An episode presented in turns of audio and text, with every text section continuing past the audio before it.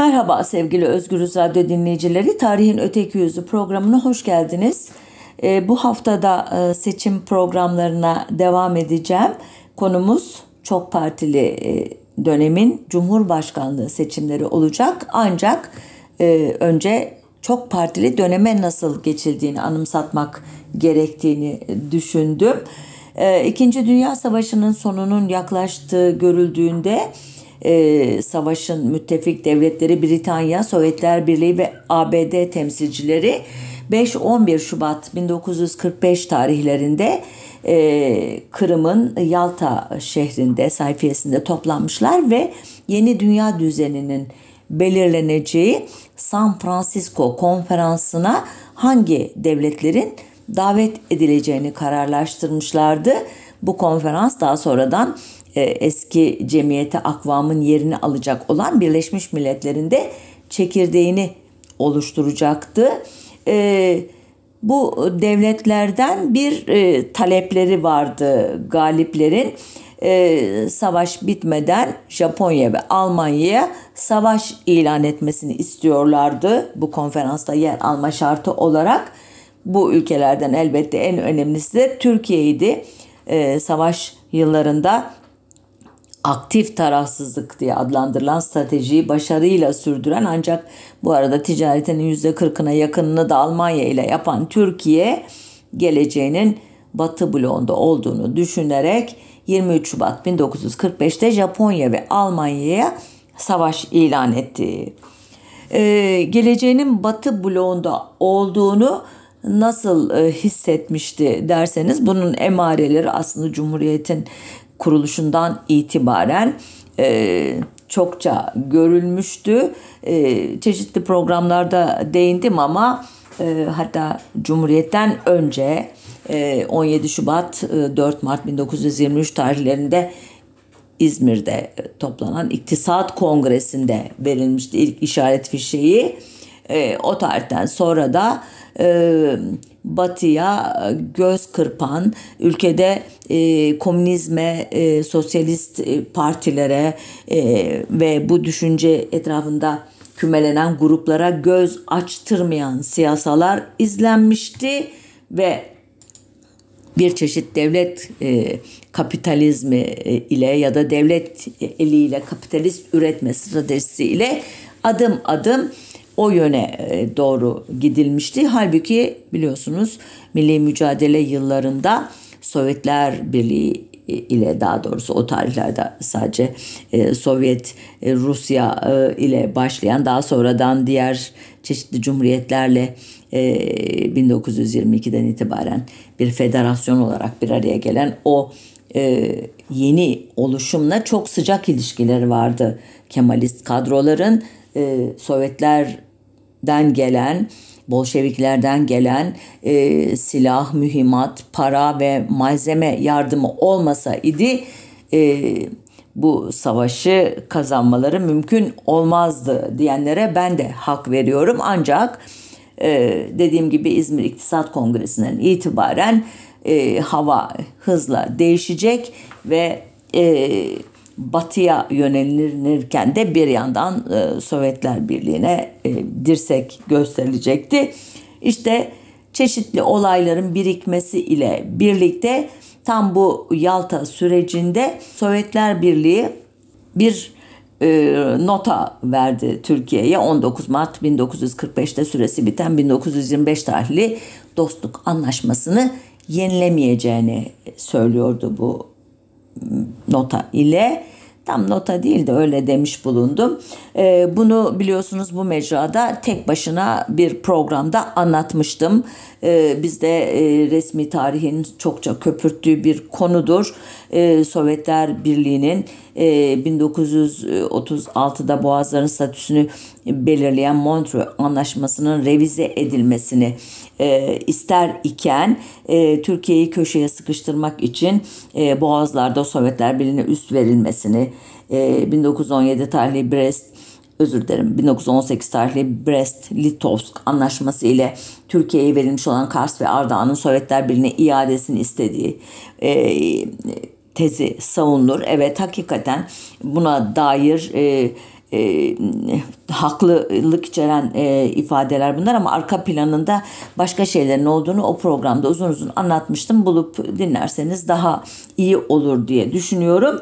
İşte bu gerilim e, Türkiye'nin e, ABD'ye ve onun e, başını çektiği Batı bloğuna yakınlaşması için bir anlamda meşruiyet e, sağlamıştı ülkeyi yönetenlere. Ancak esas olarak elbette içeride e, ülkeyi tek parti ile yönetmenin sınırlarına gelinmişti.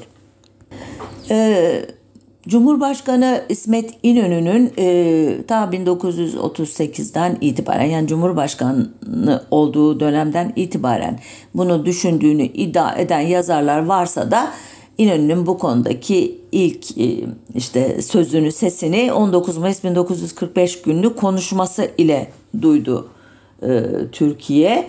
Şöyle demişti İnönü o konuşmasında memleketimizin siyasi idaresi Cumhuriyetle kurulan halk idaresinin her istikamette ilerlemeleri ve şartlarıyla gelişmeye devam edecektir. Harp zamanlarının ihtiyatlı tedbirlere lüzum gösteren darlıkları kalktıkça memleketin siyaset ve fikir hayatında demokrasi prensipleri daha geniş ölçüde hüküm sürecektir.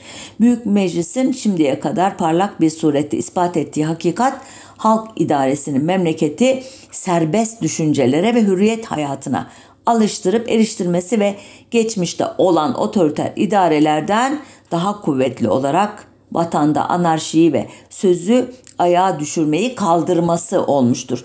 Büyük Meclis az zaman içinde büyük inkılaplar geçirmiş bir memleketin sarsıntılara uğramadan daha ziyade ilerlemesini temin edecektir. O dönemde İsmet İnönü'nün yakınlarında olan Kocaeli milletvekili e, hukuk profesörü Nihat Erim o gece bu konuşmanın yapıldığı gece İnönü'nün kendisine şunları söylediğini de ekleyecek daha sonra. Bizim şimdiki sistemimiz baştaki şahsa dayanmaktadır. Bu türlü idareler ekseriya pek parlak bakış başlar. Hatta bir süre parlak devam eder fakat bunun sonu yoktur. Baştaki şahıs sahneden çekildiği zaman nasıl bir akıbetle karşılaşacağı bilinemez.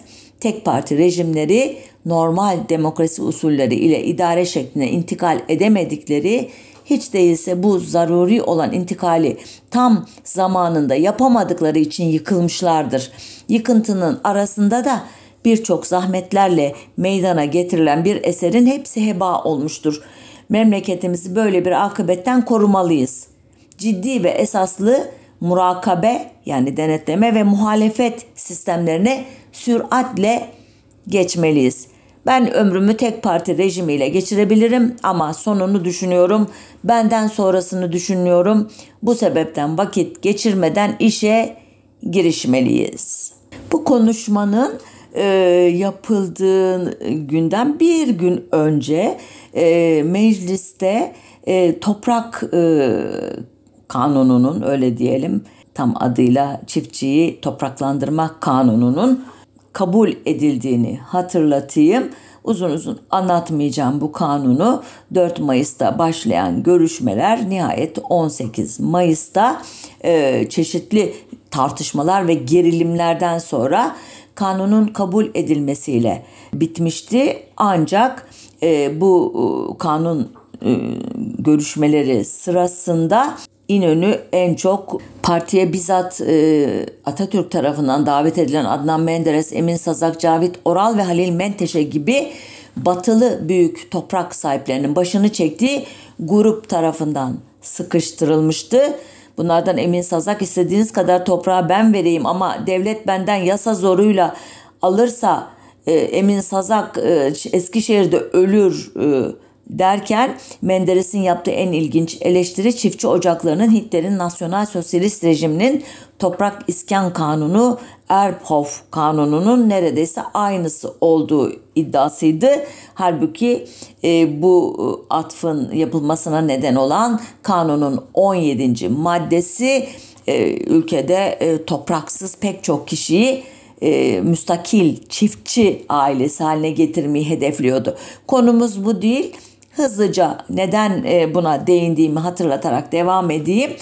Bu kanun 11 e, Haziran 1945'te kabul edilecekti ama tam anlamıyla e, bu kanunun kabulüne onay vermeyen yani oylamaya katılmayan 7 kişiden Celal Bayar, Adnan Menderes, Fuat Köprülü ve Refik Koraltan 7 Haziran 1945'te CHP grubuna dörtlü takrir denen bir belgeyi sunarak e, muhalefetlerini sadece bütçeye ve toprak yasasını olmadığında ifade etmişlerdi.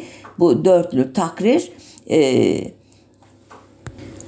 7 Ocak 1946'da e, kurulacak olan Demokrat Parti'nin işaret fişeği idi.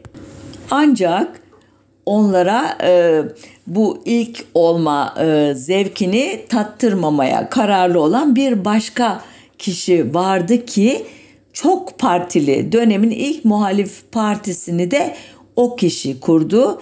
Bu kişi e, Panturancı, e, iş adamı Nuri Demirağ idi. E, Nuri Demirağ'ın e, bir parti kuracağına dair haberler ilk olarak 8 Temmuz 1945 tarihli gazetelerde çıkmıştı. Demirağ e, ayrı bir program konusu olacak kadar ilginç bir şahsiyet. Örneğin Türkiye'de ilk sigara kağıdına yatırım yapan adam, Türkiye'nin ilk demiryolu müteahhidi, Türkiye'nin ilk sivil havacısı, Türkiye'de ilk uçak fabrikasını kuran adam, Türkiye'nin ilk milyoneri gibi pek çok unvanı var ki bunların dışında da ilkleri var. E, soyadını da başarılı demiryolu inşaatlarından etkilenen Mustafa Kemal Atatürk vermiş bizzat. Particiliğe bir uçağı düştüğü için Türk Hava Kurumu'nun uçaklarını satın almaktan vazgeçmesi üzerine işleri kötü gitmeye başlayınca girişmiş. Partisinin adı da Milli Kalkınma Partisi olacak. 18 Temmuz 1945 tarihli kuruluş dilekçesinde Nuri Demirağ'dan başka İstanbul 5. Noteri Hüseyin Avni Ulaş ve Cevat Rifat Atilhan'ın imzaları da vardı. Bu iki kişi de e, Cumhuriyet tarihiyle ilgilenenlerin yakından tanıdığı kişiler bence. E, ilki 1920-1923 yılları arasında faaliyet gösteren birinci meclisin muhalif kanadını oluşturan ikinci grubun lideri Erzurum e, mebusu. E, işte e, bazı e, kadrolar özür dilerim yazarlar tarafından ilk Türk liberali, ilk Türk demokratı, ilk veya Türk Dantonu diye anılan Hüseyin Avni Ulaş bu partinin umumi katibi görünüyor bu dilekçeye göre. Cevat Rifat Atilhan ise özellikle 1934 Trakya olaylarında adını epeyce andığım e, kafa tasçı, e, ırkçı e, hatta nazi hayranı düşünceleri ile tanınan emekli bir subay ve tırnak içerisinde muharrir dergiler falan çıkarıyor böyle bu nazi görüşlerini e, yaymak için. E, kendini minare gibi bir adam yani dürüst, doğru, sözü, özü bir bir adam diye tanımlayan Demir'a partisinin çizgisini de cemiyetçi liberalizm olarak tanımlamış ama e, Cumhuriyet Halk Partisi'ne e, muhalif olup olmayacağını soran gazetecilere hat, hayır katiyen diyerek de particilikten ne anladığını göstermiş. Ne demek muhalif olmayacaksın ona muhalefet için kuruluyorsun zaten ve parti e, demek kendi görüşlerini savunurken elbette onunla aynı düşünmeyenlere e, itiraz eden, onları e, yargılayan, eleştiren, e, yanlışlarını gösteren bir e, kuruluş, oluşum demek. Neyse sonunda partinin açılış töreni e, sırasında e, kürsüye çıkan Hüseyin Avni Bey konuşmasında 25 senedir muhalifim ama haksızlığa, gaddarlığa, istibdada muhalifim deyince e, e, olanlar oluyor.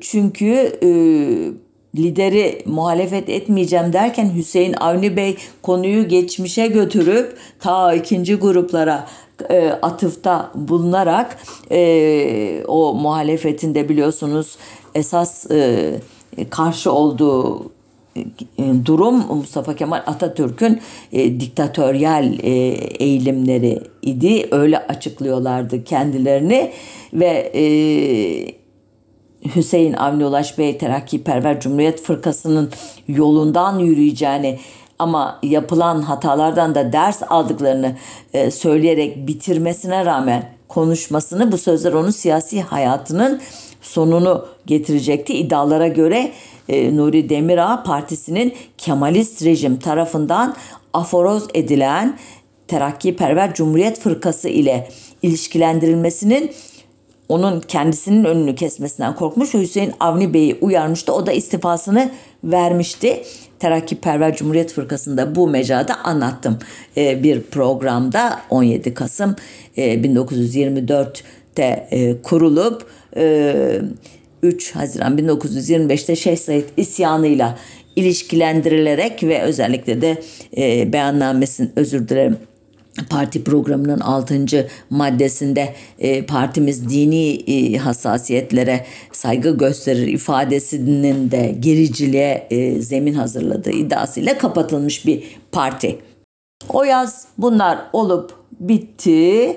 E, Cumhurbaşkanı İsmet İnönü 1 e, Kasım 1945'te yaptığı meclisi açış konuşmasında e, politik sistemin başlıca eksikliğinin hükümeti eleştirecek bir e, muhalefet partisinin bulunmaması olduğunu da söyleyerek kararlılığını gösterdi ve yaklaşık bir ay sonra biraz önce söylediğim gibi 7 Ocak 1946 günü Cumhuriyet Halk Partisi'nin has kadrolarından Celal Bayar, Adnan Menderes, Refik Koraltan ve Fuat Köprülü önderliğinde Demokrat Parti kuruldu.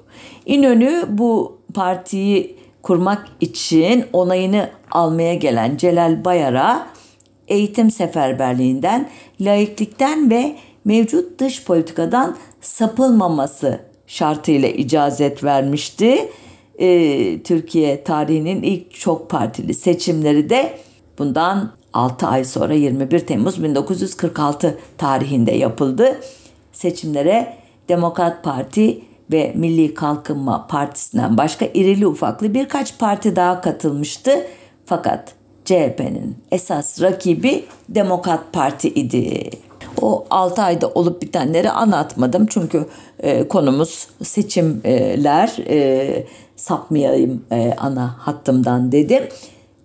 Bugünkü usullerin tam tersine açık oy gizli sayım ilkesine göre gerçekleştirilen 1946 e, seçimlerinde Milli Kalkınma Partisi herhangi bir varlık gösteremedi. Peşinden onu söyleyeyim. E, Nuri Demirağ bunu partisine devlet yardım yapılmamasına, işte özel radyo ve matbaa kurma taleplerinin reddedilmesine bağlamıştı.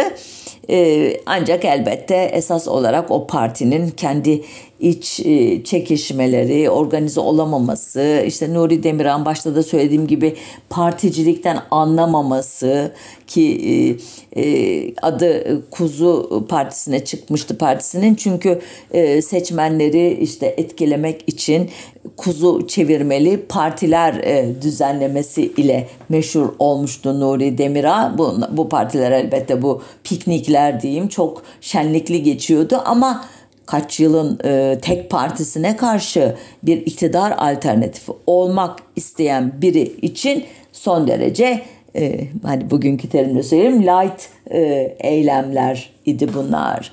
Nuri Demirayşin'i burada bir parantezle de kapatayım. Partisi 1950 seçimlerinde de başarısız olunca Nuri Demirağ parti başkanından ayrılacak ve de Demokrat Parti'ye girecek. 1954'te e, de Demokrat Parti'den Sivas milletvekili seçilecek ancak 1957'de hayata gözlerini yumacak. Başıboş kalan partisi ise 1958'de İçişleri Bakanlığı'nca münfesih sayılacak. Yani kendi kendine feshetmiş sayılacak. Tekrar geriye dönüyoruz. 1946 seçimlerinde e, bütün e, gözlerin üzerinde olduğu Demokrat Parti ise örgütlenmesini tamamlayamadığı için e, bütün e, merkezlerde e, seçime e, katılamadı. Propaganda çalışmaları sırasında ciddi engellemelerle karşılaştı ve esas olarak da açık oy gizli sayım ilkesinin kurbanı oldu. Elbette kolay değildi.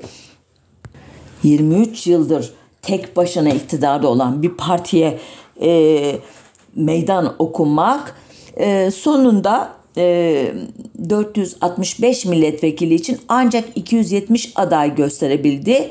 Seçimde Cumhuriyet Halk Partisi 395, Demokrat Parti 66, Bağımsızlar ise 4 milletvekilliği kazanabildi. Ee, biraz önce saydığım o usulsüzlükler sonuçlar üzerinde tartışma yarattı. Ancak seçim tutanakları alel ecele yakıldığı için nedense itirazların haklı olup olmadığı hiçbir zaman ortaya çıkmadığı gibi itirazlar sonucunda Cumhuriyet Halk Partisi'nin milletvekili sayısı 403'e, Demokrat Parti'nin milletvekili sayısı 54'e düştü. Yani biri çıktı, diğeri düştü. Bağımsızlıkların milletvekili sayısı da 8 olarak değişti. Bu seçimler e, ileriki yıllarda e, şaibeli seçimler olarak etiketlendi. Eğer usullere uygun yapılsaydı, baskı olmasaydı ve e, kapalı oy açık sayım olsaydı Demokrat Parti daha o zaman iktidarı alaşağı ederdi diyenlere itiraz etmek elbette mümkün olmadı. Demokrat Parti kesin zaferini yeter söz milletindir sloganı ile girdiği 14 Mayıs 1950 seçimlerinde ilan edecekti. Dönemin e, Cumhuriyet Halk Partisi Genel Sekreteri Orhan Birgit, Demokrat Parti'nin ezici bir seçim zaferi kazandığı o geceyi şöyle anlatacaktı. Gecenin ilerlemiş bir saatiydi. Birinci Ordu Komutanı Orgeneral Kurtçe Benoya'nın parti müfettişi Sadi Irmak'ı aradığı söylendi. Orgeneral Noyan, Irmak'ın eğer Cumhurbaşkanı Hazretleri yeşil ışık yakarsa seçimlere komünistlerin hile karıştırdığı varsayımıyla müdahale edebileceklerini ve milli şefin yani İnönü'nün emirlerini beklediklerini söyledi. Paşa'nın mesajı şöyleydi. Milli irade nasıl tecelli etmişse buna başta kendisi olmak üzere bütün devlet birimlerinin saygı göstermesi gerektiğinin bir defa daha bilinmesini istiyorum. Evet, anlaşılan İsmet Paşa çok partili döneme geçiş konusunda kararlıydı. Demokrat Parti'nin %53,3 oyla 408 sandalye kazandığı 14 Mayıs seçimlerinin arkasından elbette en önemli konu yeni Cumhurbaşkanı'nın seçimi idi. Böylece esas konuma ancak gelebildim farkındaysanız. Demokrat Parti 22 Mayıs'ta iktidarı devraldı. Ee, o sırada partinin kurucularından Celal Bayar Cumhurbaşkanlığına çok hevesli görünmüyordu. Bu da hakikaten ilginç. Ee, daha önce e, İsmet İnönü'nün nasıl Cumhurbaşkanı seçildiğini anlattığım programda Celal Bayar'ın kendisini nasıl desteklediğini de e, anlatmıştım. Hatırlayacağınız üzere o zaman da Celal Bayar öne çıkmaya hiç çalışmamıştı. İlginç bir e, e, kişilik. E, onun yerine e, Milli Mücadele Paşalarından Ali Fuat Cebesoy'un ve Yargıtay Başkanı Halil Özyörük'ün ismi dolaşıyordu. Ancak Demokrat Parti grup toplantısında kimin Cumhurbaşkanı adayı e, gösterilmesi e, oylandığında 379 oyun 345'i Celal Bayar'a gidince e, karar verildi elbette hem parti açısından hem Celal Bayar açısından. Böylece bugün e, e, literatürümüze göre göya Cumhuriyet tarihinin ilk sivil cumhurbaşkanı diye anılan Celal Bayar Cumhurbaşkanı seçildi. Bence Bayar'ın sivilliği epey tartışmalı. Çünkü Bayar e, Atatürk ve İnönü gibi İttihat ve Terakki kökenliydi. Yürürlükteki 1924 Anayasası'nın partili Cumhurbaşkanı izin vermesi e, e, nasıl ki Atatürk ve İnönü'ye devleti CHP merkezinden yönetmesine meşruiyet sağladıysa Bayar'a da aynı anayasa yürürlükte olduğu için Demokrat Parti merkezinden yönetme meşruiyet verdi. e, ki Bayar daha önce değiştirilmesini istediği anayasayı da sıkı sıkı savundu. E, Bayar'ın e, İttihat Terakki Partili olduğunu söyleyip geçtim ama e, yine başka programlardan gayet iyi hatırlayacağınız üzere kendisi İttihat Terakki'nin Ege e, katibi mesulü yani genel sekreteri idi ve Ege bölgesinde 1913-14 Rum kaçırtmasında daha sonradan e, Ermeni tehcirinde e, soykırımında e, önemli roller üstlenmiş kadrolardan biri idi. Devam edelim. 1954-1957 seçimlerinde de Demokrat Parti'nin ezici üstünlüğü devam etti ve her seferinde Celal Bayar tek aday olarak Cumhurbaşkanı seçildi. Celal Bayar'ın e, Cumhurbaşkanlığının e, ilk dönemlerinde daha önceki dönemlere bir nazire olmak üzere Çankaya'yı halka açtığını söyleyelim. Yani halk köşke ziyaretler yapıyordu, bahçesinde piknikler düzenliyordu ama kısa sürede e, bunun sürdürülebilir olmadığı anlaşılmış ve randevu sistemine geçilmişti. Ee, Celal Bayar halkla ilişkileri popülizm ilkelerine göre gayet başarılı yürütüyordu ama muhalefetle ilişkileri için aynı şeyi söylemek zordu. Özellikle 1953'te Cumhuriyet Halk Partisi'nin mal varlığının hazineye devriyle başlayan gerilim hızla tırmandı. Bunu da bu mecrada özel olarak anlattım. Bu Cumhuriyet Halk Partisi'nin e, mal varlığının ve işte ulus matbaasının falan nasıl müsaade edildiğini e, ilgili e, program bulup ayrıntıları öğrenebilirsiniz. Burada ilginç olan durum evet 1938'de 10 Kasım 1938'de İnönü'nün Cumhurbaşkanı olmasında Celal Bayar'ın son derece olumlu rolü olmuştu ve e, İnönü'de kendisine e, daha sonraki dönemlerde son derece toleranslı davranmıştı. Atatürk'ün e, yakın arkadaşlarını, masa arkadaşlarını e, tasfiye ederken Bayar'a dokunmamıştı. E, ve İkinci Dünya Savaşı yıllarında milli birliği bozmamak için e, Bayar iktidar aleyhtarı hiçbir harekete katılmadığı için de bu ilişki son derece mutedil geçmişti. Daha da ilginci e, dört arkadaşı ile Demokrat Parti'yi kurduğu 1946'ya kadar Bayar mecliste sadece iki kez konuşmuştu. Yani o kadar düşük profil gösteriyor ki İnönü'ye karşı adeta gözünün önünde e, yok ediyor kendini.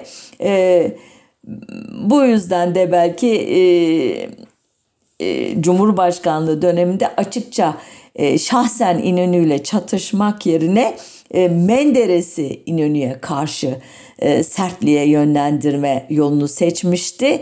Menderes de bu işi e, tırnak içerisinde söyleyeyim yüzüne gözüne bulaştırmıştı. Son derece tahkir edici, aşağılayıcı, e, saygısızca e, konuşmalar yapmıştı İnönü'ye karşı ve onun yönlendirdiği kişiler ve böylece İnönü de tırnak içerisinde e, zaman zaman son derece sert karşılıklar vererek işte o dönemde tansiyonu yükselmesine neden olmuştu. Bu süreci seçim Cumhurbaşkanlığı seçimleri tarihçesinden çıkarmamak için ayrıntılandırmıyorum. Ee, belki 27 Mayıs e, civarındaki bir programı da buna ayırırız. Sonunda olanlar oldu diye bağlayayım o dönemi 27 Mayıs 1960 darbesinden sonra yapılan yasada yargılamaları sırasında e, iki kez intihara teşebbüs etmesi Bayar'ın e, katılığını, soğukkanlılığını kaybettiği nadir anlardan olarak tarihe geçti. Cumhuriyet tarihinin darbe ile devlen ilk ve şimdilik son cumhurbaşkanı olan e, Celal Bayar 15 Eylül 1961'de önce idama mahkum edildi. Ardından yaşı nedeniyle cezası müebbet hapse çevrildi ve Yassıada da 3 yıla yakın kalacağı Kayseri Bölge Ceza Evi'ne nakledilirken yeni Cumhurbaşkanı'nın kim olacağı aşağı yukarı belli olmuştu. Biraz önce şimdilik son Cumhurbaşkanı dedim darbeyle devrilen aklınıza belki gelebilir. E, peki Kenan Evren kimi devirmişti diye. Hayır o e, bir boşluk anında müdahale etmişti. Birazdan onu da anlatacağım zaten. Devam ediyoruz. 27 Mayıs darbecilerinin yürütme organı olan Milli Birlik Komitesi'nin lideri Cemal Gürsel'di. Dönemin e, Kara Kuvvetleri Komutanı e, Gürsel'in darbe liderliğine gelişi de tesadüfen olmuştu aslında. Ordu içindeki cuntacılardan haberdar olan ama onlara katılmayan Gürsel e, iznini geçirmek üzere İzmir'e giderken dönemin savunma bakanı Ethem Menderes'e yazdığı eleştiri mektubu sayesinde cuntacıların dikkatini çekmişti bir anlamda. Bu arada Ethem Menderes de Adnan Menderes'in akrabası değil. Hatta e, Adnan Menderes'in soyadını e, Ethem Menderes'e e, izafeten aldığı söylenir. E, sadece e, siyasi arkadaşlar e, aynı e, bölgeden e, gelmeleri dışında bir başka akrabalıkları yok öyle diyeyim. E, Genelkurmay Başkanı e, Rüştü Erdelhun'dan sonraki en yüksek rütbeli e, komutandı Gürsel. E, darbecilerin amacı 1952'de Mısır'da e, yapılan askeri darbede olduğu gibi ülkeyi perde arkasından yürütmekti. Ne olmuştu Mısır'da? Sahnedeki lider General Necip'ti ama darbenin asıl lideri perde arkasındaki Cemal Abdülnasır'dı. Ama Gürsel kısa sürede ipleri eline aldı ve devlet başkanı, başbakan, başkomutan ve Milli Birlik Komitesi başkanı sıfatlarını alarak kağıt üzerinde Atatürk'ün dahi sahip olmadığı yetkilerle donatılmış oldu. Bugün bazı çevrelerce Türk anayasacılık tarihinin kusursuz ürünü diye kutsanan 1961 Anayasası 9 e, Temmuz 1961'deki halk oylamasında %60,4 oyla kabul edildiğinde bu düşük kabul oranı e, darbecilerin e, ve destekçilerinin büyük hayal kırıklığına uğramasına neden olmuştu. Nitekim 27 Mayıs'ın eksik yanlarını tamamlamak iddiasıyla Albay Talat Aydemir ve binbaşı Fethi Gürcan'ın başını çektiği asker grupları 22 Şubat 1962'de ve 21 Mayıs 1963'te iki kere darbeye teşebbüs edecekti. Biz oralara kadar gitmeden tekrar geriye dönüyoruz. 1961 Anayasası'nın en önemli yanlarından biri e, devlet şeklinin cumhuriyet olduğu ve bunun değiştirilmesinin teklif dahi edilemeyeceğine dair hükümdü. E, cumhuriyetçilik yalnız genel oy, seçime dayalı parlamento ve seçilen bir cumhurbaşkanı ile yetinen 1924 Anayasası'ndan farklı olarak 1961 Anayasası'nda iyice somutlaştırılıp e, ayrıntılı kurallara ve kurumlara bağlanmıştı. E, konumuzla ilgili hükümlere gelince 1961 Anayasası Senato, Anayasa Mahkemesi ve Milli Güvenlik Kurumu gibi yeni ihtas edilen ve hepsi de birbirini denetleyen aslında denetlemeden ziyade kontrol eden kurumlar yoluyla siyasetin vesayet altına alınmasını garanti altına almıştı. Ee, yeni anayasaya göre e, Cumhurbaşkanı 40 yaşını doldurmuş ve yüksek öğrenim görmüş. E, TBMM üyeleri arasından üye tam sayısının 3'te 2 çoğunluğu ile ve gizli oyla 7 yıllık süre için seçilecekti. Bir kişi iki defa üst üste Cumhurbaşkanı seçilemeyecekti ve seçilen Cumhurbaşkanının partisi ile ilişkisi kesilecek TBMM üyeliğinden de istifa edecekti. Hakikaten şu maddeler, bu şartlar, kriterler son derece önemli. Tek kişinin işte e, yıllarca üst üste e, seçilmiş diktatörler haline gelmesini bir nebzede önlemeyi hedef almış e, görünüyor bu maddeleri yapanlar. Sıra yeni cumhurbaşkanını seçecek yeni meclisi oluşturmaya gelmişti elbette.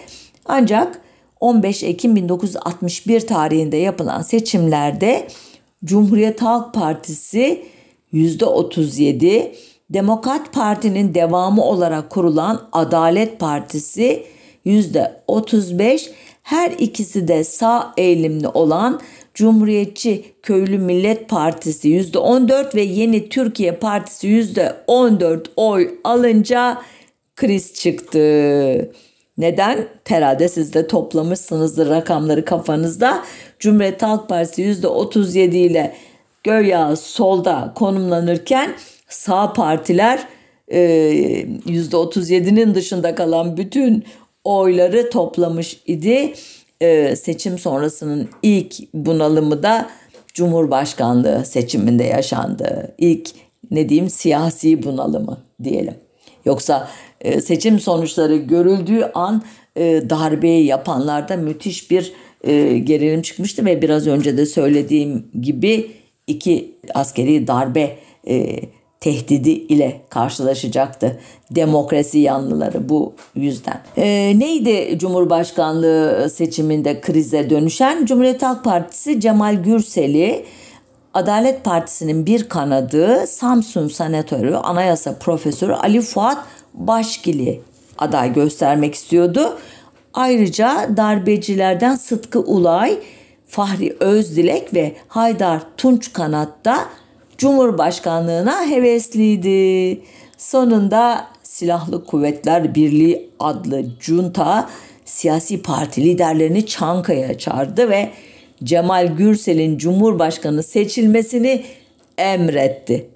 Ali Fuat Başgil ise iddialara göre hayatınızı garanti edemeyiz denilerek tehdit edilmişti. Tehdidin boyutu e, Başgil'in adaylıktan vazgeçmekle kalmayıp milletvekilinden de istifa ederek Cenevre'ye gitmesinden anlaşıldı. Adalet Partisi'nin %52 ile tek başına iktidar oldu. 1965 seçimlerinde İstanbul milletvekili seçildikten sonra ülkeye dönecekti Başgil. Bunu da parantez içi olarak söyleyeyim. Başgil tasfiye edildikten sonra Cemal Gürsel neredeyse tek aday gibi görünüyordu ama ona karşı çıkmaya cesaret eden biri vardı. Bu kişi Cumhuriyetçi Millet Partisi lideri Kırşehir Milletvekili Osman Bölükbaşı idi ki onu da Cumhuriyet Halk Partisi lideri İnönü ve Adalet Partisi lideri Ragıp Gümüşpala ikna ettiler. Sonunda Bölükbaşı hayatımın en büyük fedakarlığını yapıyorum diyerek Gürsel'in Cumhurbaşkanlığını kabul ettiğini açıkladı ve 26 Ekim 1961 günü yapılan oylamada Cemal Gürsel 607 milletvekilinin 434'ünün oyunu alarak Cumhurbaşkanı seçildi. Yani 165 oy boş çıkmıştı. Bu önemli bir protesto oyu idi aslında. Ancak böylece 10 yıllık aradan sonra devletin en yüce makamı tekrar bir askere emanet edilmişti. Hatırlarsanız Celal Bayar'ı e, resmi tarihimiz sivil cumhurbaşkanı kabul ediyor ama ben yarı sivil diyerek oraya bir çentik atmıştım. Cemal Gürsel'in cumhurbaşkanlığı sonuçta Mısır'daki gibi başlamıştı ama sonrası benzemedi. Cemal Gürsel e, Cemal Aga diye anılacak kadar halka yakın biri oldu. E, siyasetçilere mesajlarını Çankaya Köşkü önündeki e, ayakkabı boyacılarıyla, simitçilerle sohbet ederek veriyordu. Ancak Kürt kökenli olduğu söylendi fakat Kürt siyasal hareketine karşı son derece sert davrandı. E, bu bağlamda Menderes döneminin sonlarında başlayan 49'lar davasını devam ettirdi. 1960-61 yıllarında Kürt kanaat önderlerini Sivas toplama kampına hapsettirdi. Tek parti döneminin raporlarına benzeyen bir Kürt raporu hazırlattı. Hatta bir İsveç gazetesine eğer yola yordama gelmezlerse dağlı Türkler yani Kürtler rahat durmazlarsa ordu şehir ve köylerini bombalayıp yıkmakta tereddüt etmeyecektir.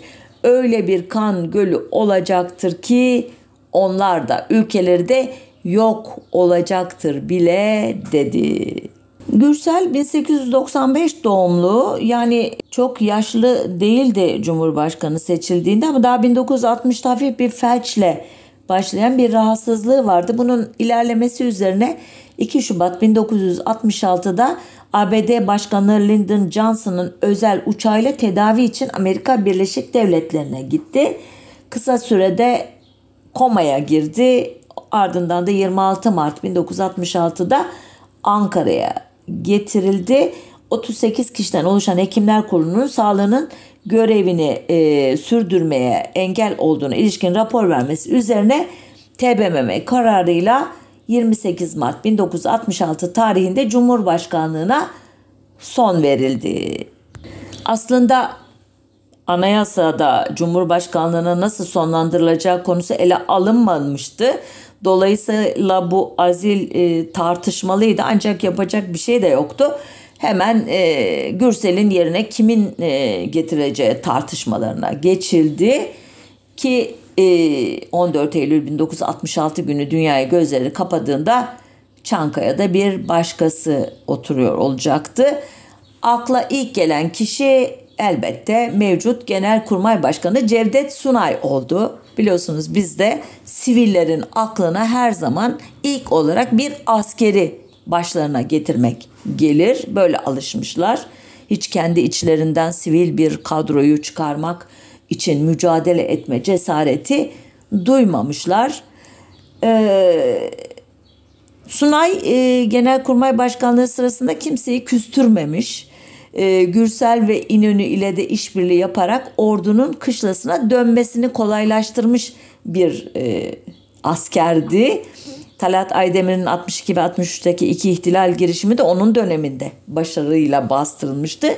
Ama bu bastırma işlemini yaparken de ki Talat Aydemir ve Fethi e, Gürcan da idam edilecek ikinci e, darbe girişiminden sonra buna rağmen ordu içindeki cuntacıları da küstürmemeyi başarmıştı. Yani ordunun içinde hala uyuklayan darbeci gruplar mevcut idi.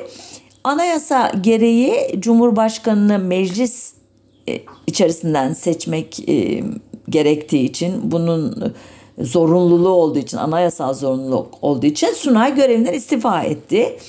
Ee, ve Cumhurbaşkanı vekili tarafından Cumhurbaşkanlığı kontenjan senatörü olarak meclisin elitler locası olarak yeni kurulan senatoya sokuldu. Bir çeşit hülle nikahı yapılıyor kendisine.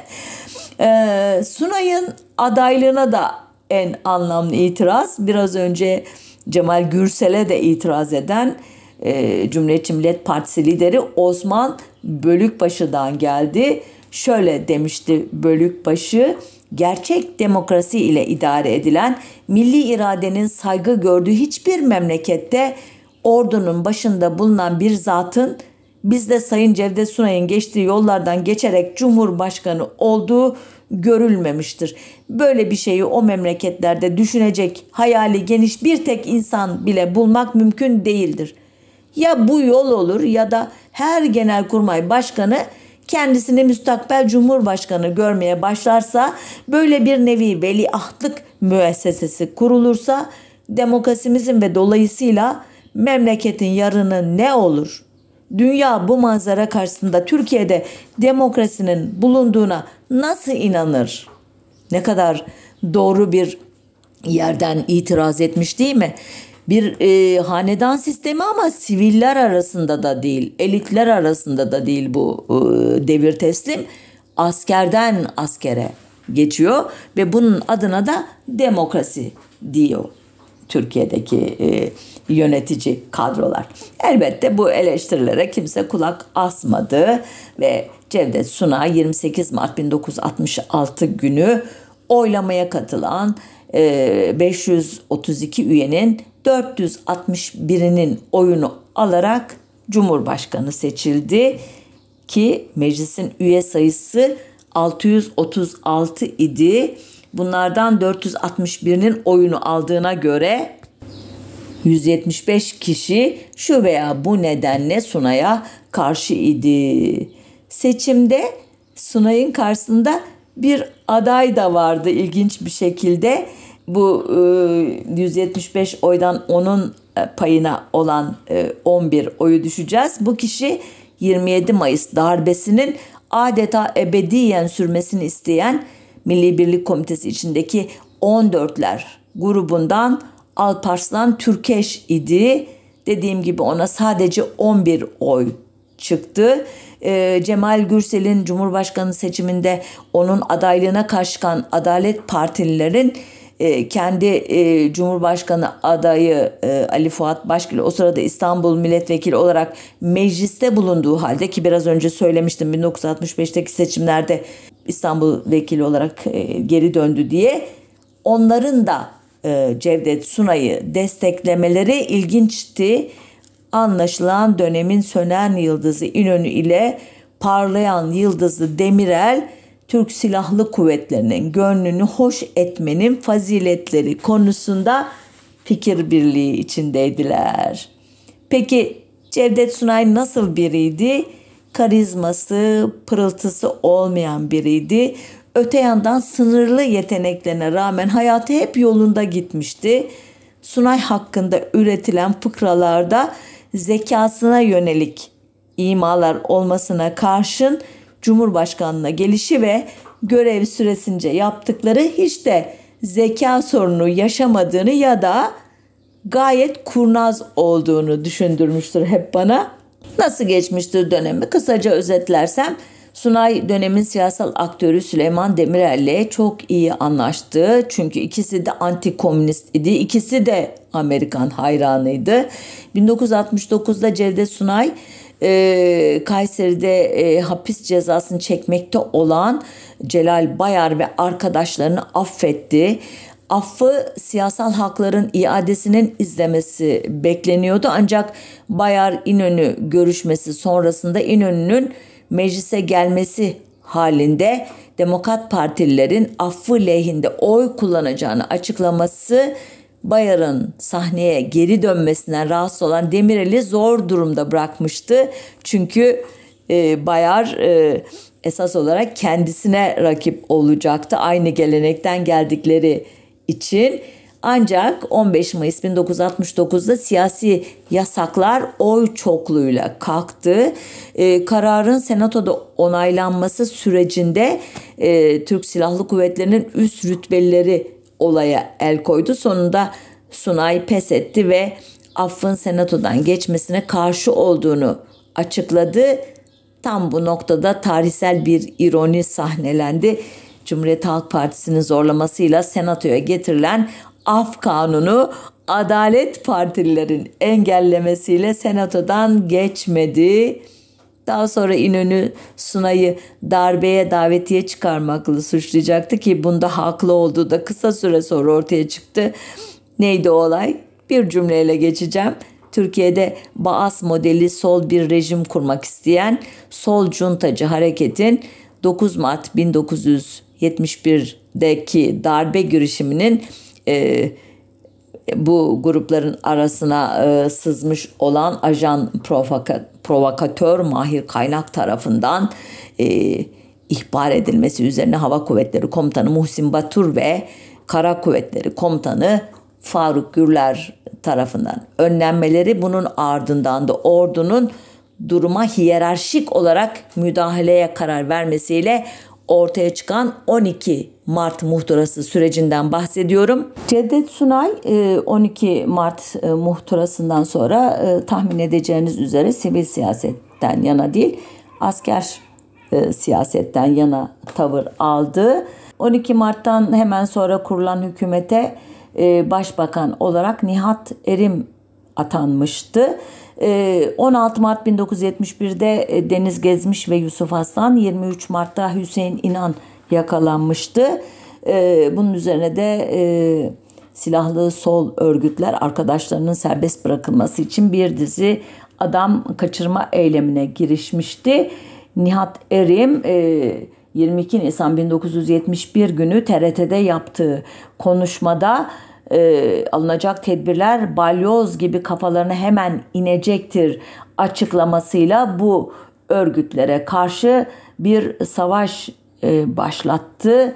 Örgütlerle bağlantılı, bağlantısız e, solcu diye etiketlenen kişiler tutuklandı, işkence gördü, e, sonra yargılandı ve cezalandırıldılar da biliyorsunuz ve adını andığım 3 kişi de 6 Mayıs 1972 tarihinde idam edildiler. Hepsi bu balyoz harekatı diye adlandırılan o sol öğrenci e, hareketleri karşıtı operasyonun bir sonucuydu. Konumuz elbette Cumhurbaşkanlığı seçimleri olduğu için e, daha fazla ayrıntıya e, girmiyorum. E, Cevdet Sunay e, anayasanın e, kendisine tanıdığı 7 yıllık görev e, süresini 28 Mart 1973 tarihinde tamamladı ve Cumhurbaşkanlığından e, ayrıldı. Aynı gün Cumhuriyet Senatosu tabi senatörü olarak göreve başladı ve 12 Eylül 1980 darbesine kadar da bu görevini sürdürdü. Evet, Sunay'ın e, Cumhurbaşkanlığından ayrılması son derece olaysız olmuştu. Ancak yeni Cumhurbaşkanının seçilmesi son derece zorlu bir e, süreç e, olacaktı. Evet, e, programın başında e, 12 Eylül 1980 darbesine kadar getiririm diye e, planladığımı söylemiştim bu programı ama bunu başaramadım. E, izninizle Sunay'dan sonra Cumhurbaşkanı olacak Fahri Korutürk'ün ve ondan sonrakilerin hikayesini önümüzdeki hafta tamamlayayım. Evet şimdilik hoşça kalın, sağlıcakla kalın.